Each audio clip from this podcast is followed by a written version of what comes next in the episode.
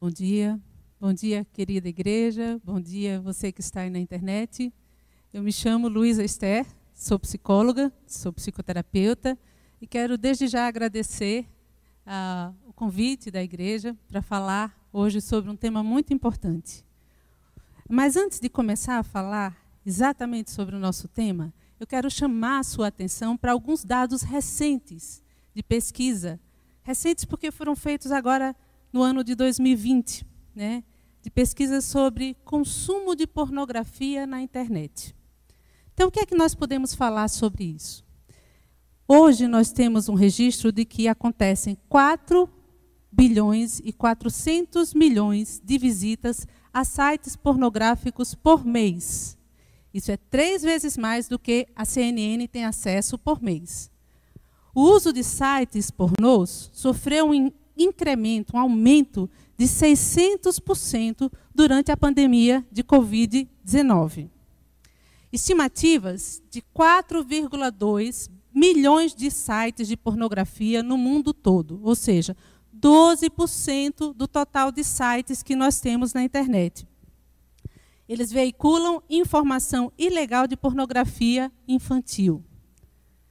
E 55% dos internautas brasileiros navegam em sites para mais de 18 anos. Mais de metade por cento das pessoas que usam a internet no Brasil.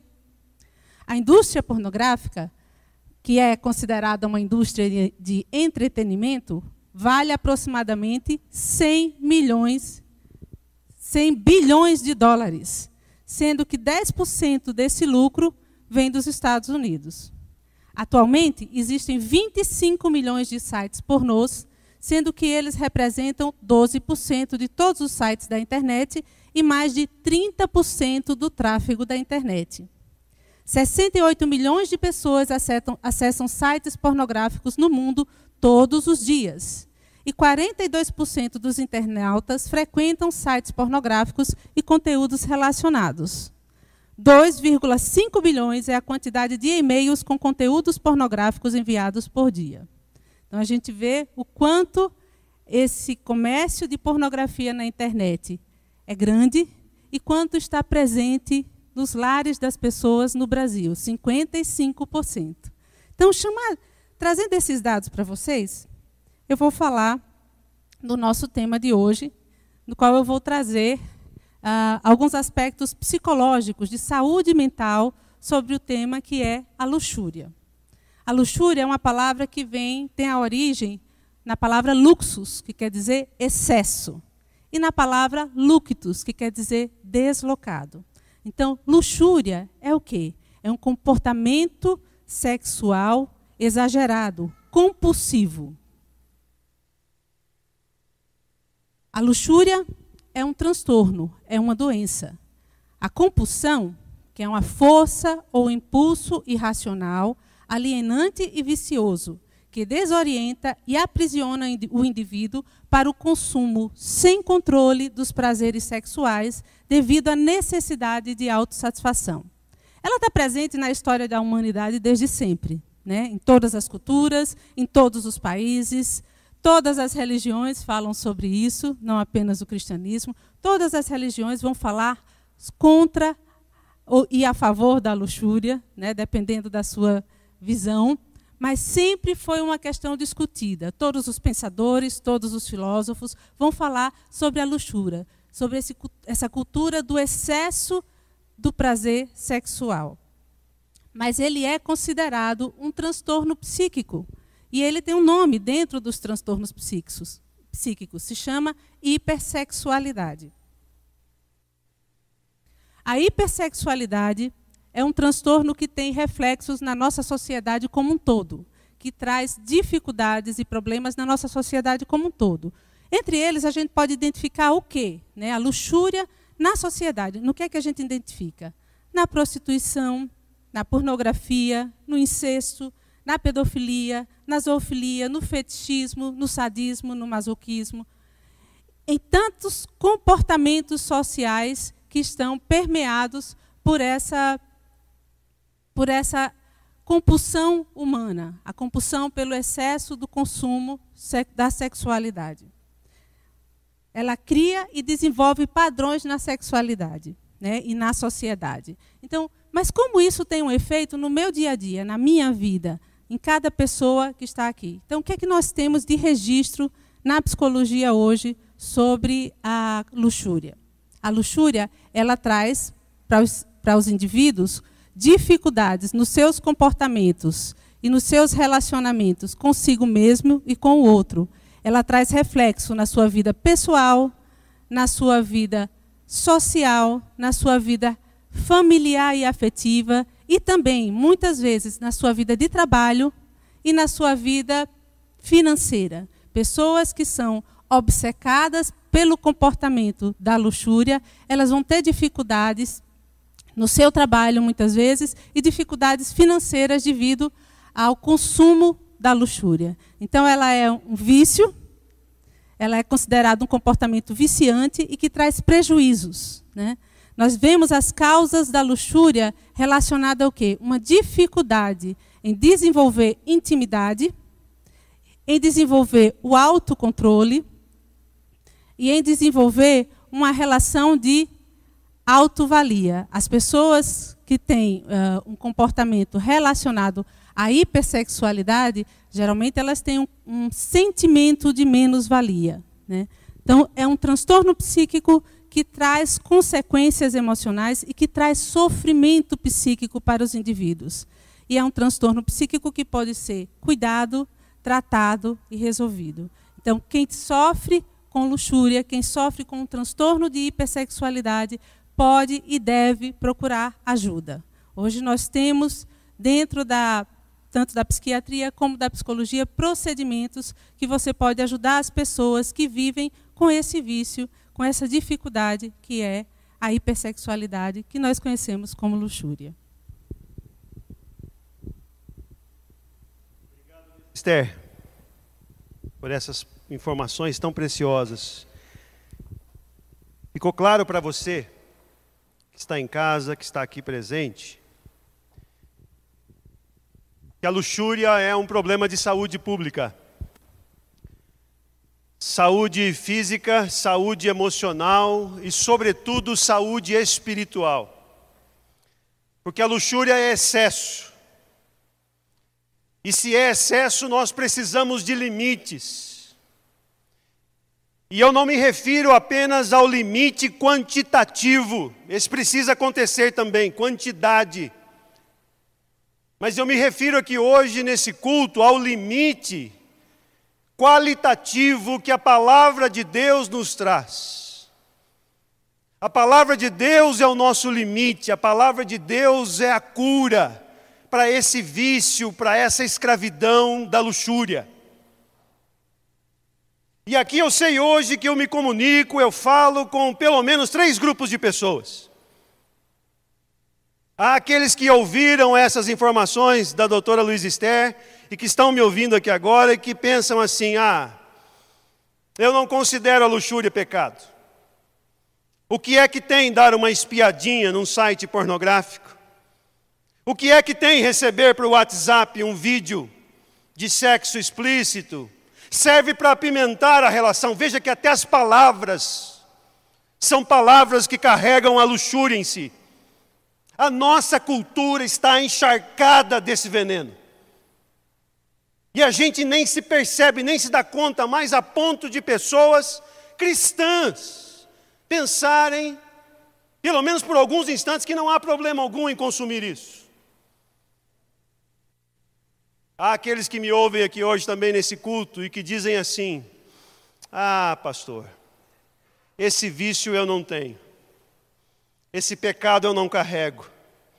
Isso aí, olha, se fosse a gula, ou se fosse a inveja, ou se fosse a ira, que nós iremos trabalhar ainda no decorrer dessa série, tudo bem, mas olha, luxúria não é comigo. O apóstolo Paulo diz em 1 Coríntios capítulo 10: aquele que pensa estar em pé, veja que não caia. Que Deus use essa palavra de hoje para abrir a sua mente, o seu coração, da necessidade da vigilância e da dependência do Senhor. Mas eu sei que eu me comunico hoje também nesse culto, nessa mensagem, com aqueles milhares ou talvez milhões de pessoas que estão escravizadas acorrentadas por esse vício da luxúria, dentro e fora da igreja. Pessoas que lutam há anos, há anos lutam com isso, com esse vício maldito e não conseguem se libertar de modo algum. Minha palavra hoje é para você também. Eu peço que a palavra do Senhor conduza o meu, o seu, o nosso coração em nome de Jesus. Eu poderia escolher aqui na Bíblia Sagrada, de Gênesis Apocalipse, vários textos que falam, que nos ensinam, que nos instruem acerca da luxúria, porque a luxúria não é um produto do século 21. A luxúria está na Bíblia, desde Gênesis a história de José do Egito na casa de Potifar e o assédio que a mulher de Potifar, na ausência do seu marido, faz aquele jovem de 17 anos é luxúria.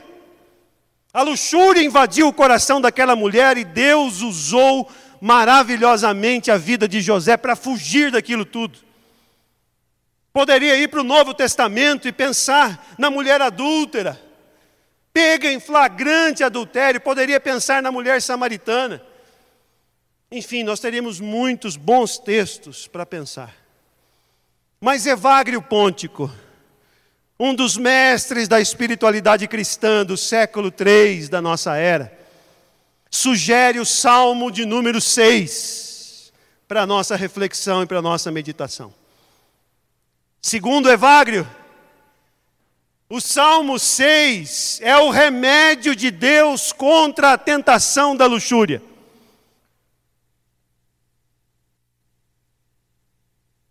Porque o Salmo 6, muito embora não tenha ali, se você ler aí na sua Bíblia agora, você não vai encontrar a palavra luxúria no Salmo 6. Você não vai encontrar nenhuma menção de luxúria no Salmo 6. Mas o que é que a gente encontra no Salmo 6? A gente encontra a oração. A oração apaixonada e profunda do servo Davi, do grande rei Davi, o homem segundo o coração de Deus. E para Evagrio, a oração é o remédio contra a luxúria. Porque a oração nos devolve a sobriedade. A luxúria nos leva para a embriaguez. Na Bíblia, a luxúria está intimamente ligada à embriaguez, a perda dos sentidos. Na oração, nós encontramos a sobriedade. O Espírito Santo nos devolve a sobriedade. Sobriedade acerca de quem nós somos, pecadores, sobriedade acerca de quem nós somos, filhos amados de Deus, e sobriedade acerca de quem Deus é. O Deus Todo-Poderoso e Gracioso, Poderoso, Libertador, Curador, com o seu Divino Espírito Santo. Então, orar. Você pode olhar para isso e achar que é pequeno, achar que é pouco, achar que é frágil, ah, eu esperava que depois da palestra, das informações da doutora, eu esperava que o pastor Marcos fosse chegar aqui e dar aqui para nós o segredo para vencermos a luxúria. Dez passos, sete passos para vencermos a luxúria. Não, eu quero dizer para vocês hoje em alto e bom som que o remédio de Deus contra a luxúria é a oração. Davi está orando aqui no Salmo 6. E ele abre o salmo dizendo: Senhor, tem compaixão de mim, porque eu me sinto debilitado. Sara-me, Senhor, porque os meus ossos estão abalados.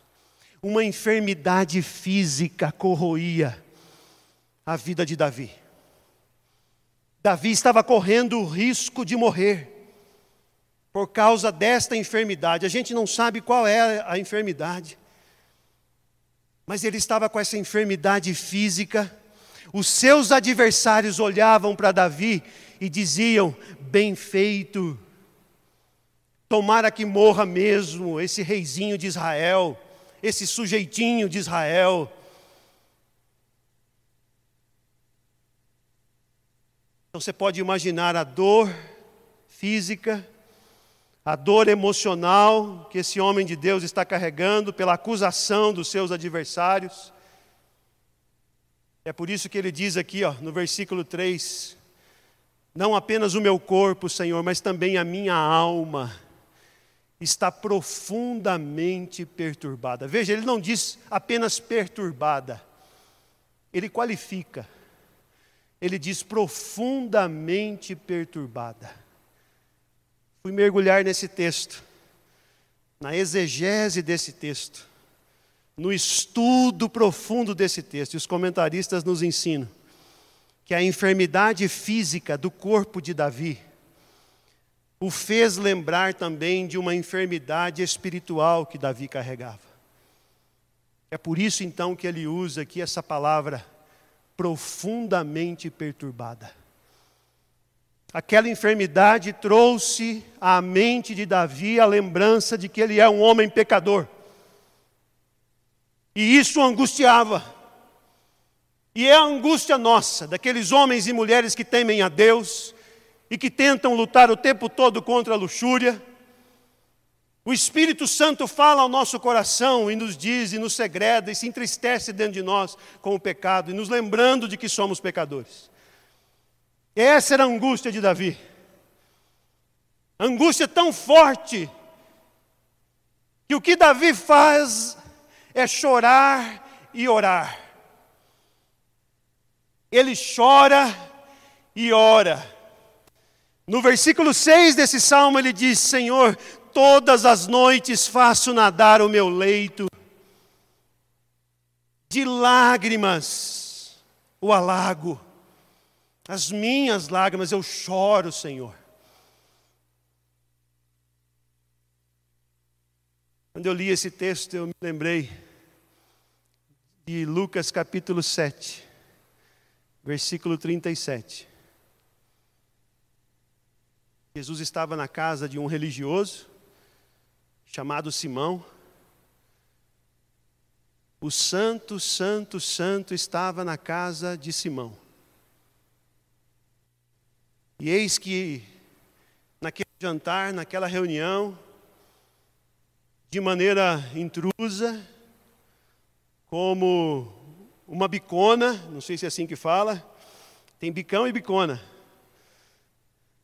Aquela mulher entra naquele jantar, na, se aproxima da mesa, se aproxima de Jesus e vai diretamente aos pés do Senhor Jesus e não fala nada apenas chora aos pés de Jesus e enxuga os pés de Jesus com os seus cabelos e não cessa de beijar os pés do Senhor Jesus. E o texto diz que era uma mulher pecadora. Lucas faz questão de, entre vírgulas, qualificar aquela mulher, pecadora. Pecadora. É o que Davi está fazendo aqui no Salmo 6, chorando aos pés do Senhor por causa do seu pecado. Essa tem sido a angústia, o choro de muitos dos nossos irmãos, de muitas pessoas lutando contra a luxúria, contra a escravidão, gente. Mas que bom que estão chorando aos pés do Senhor. Que bom, que bom que estão chorando aos pés daquele que tem o poder e autoridade para trazer cura e libertação.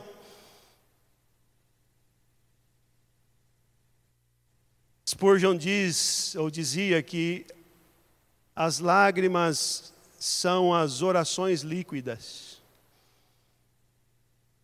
Gostei dessa frase. Gostei dessa expressão, guardei no meu coração. As lágrimas, as nossas lágrimas são orações líquidas. Sem palavra alguma.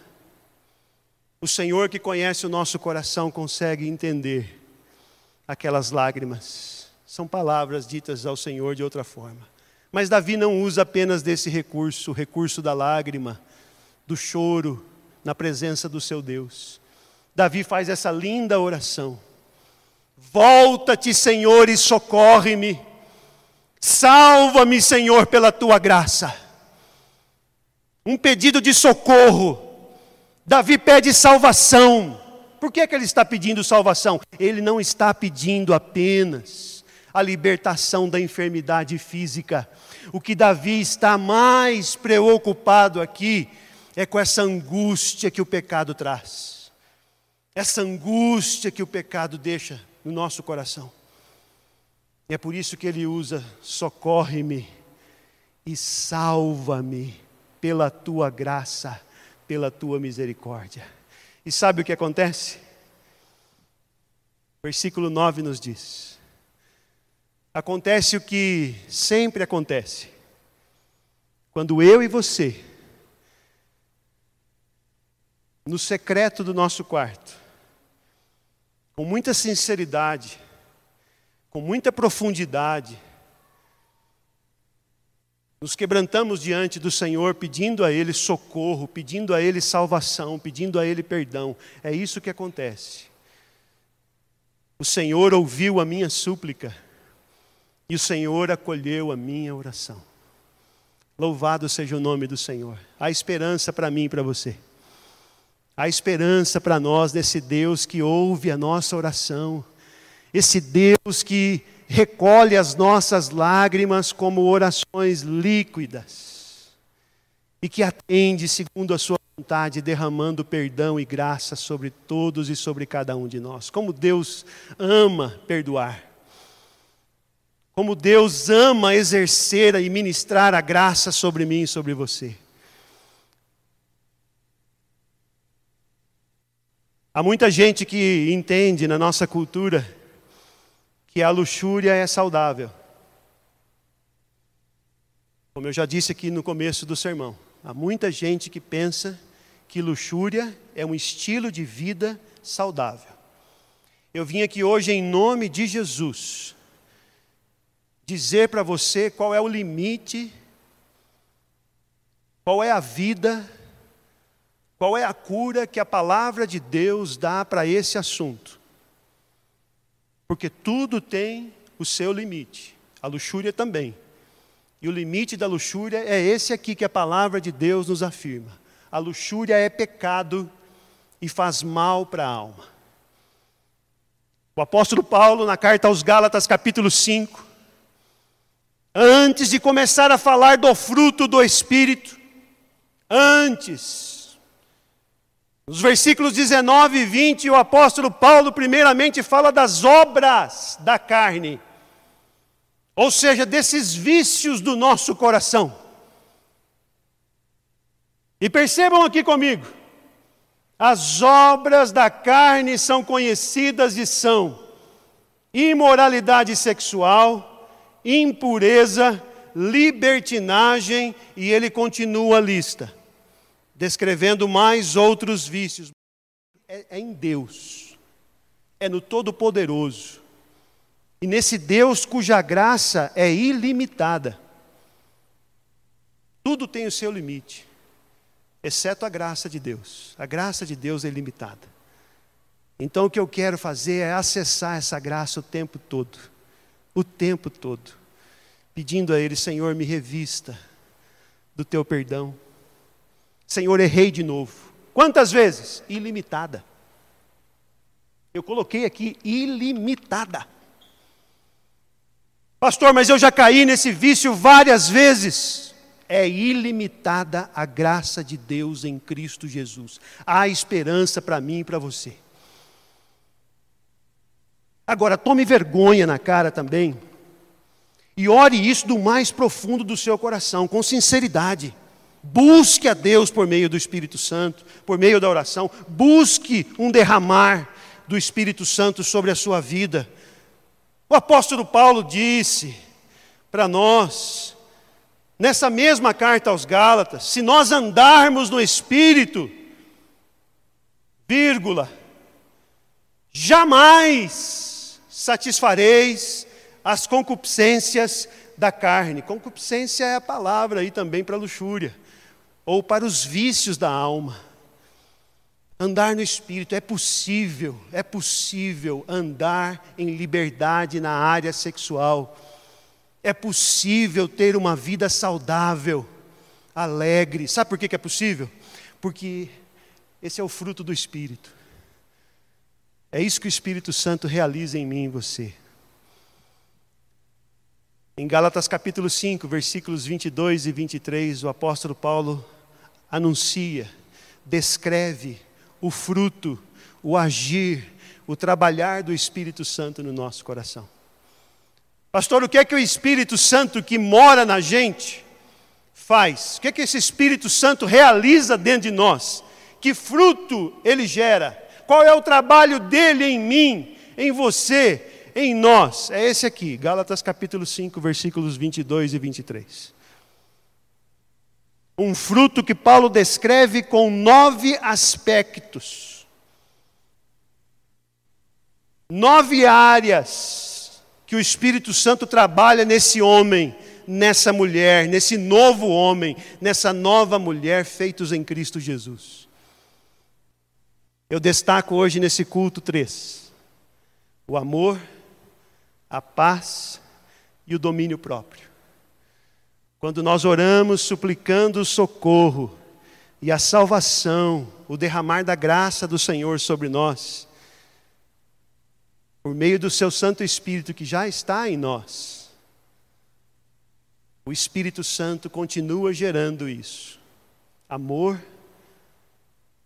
amor porque antes eu era escravo da luxúria, Agora eu sou um vigilante da luxúria.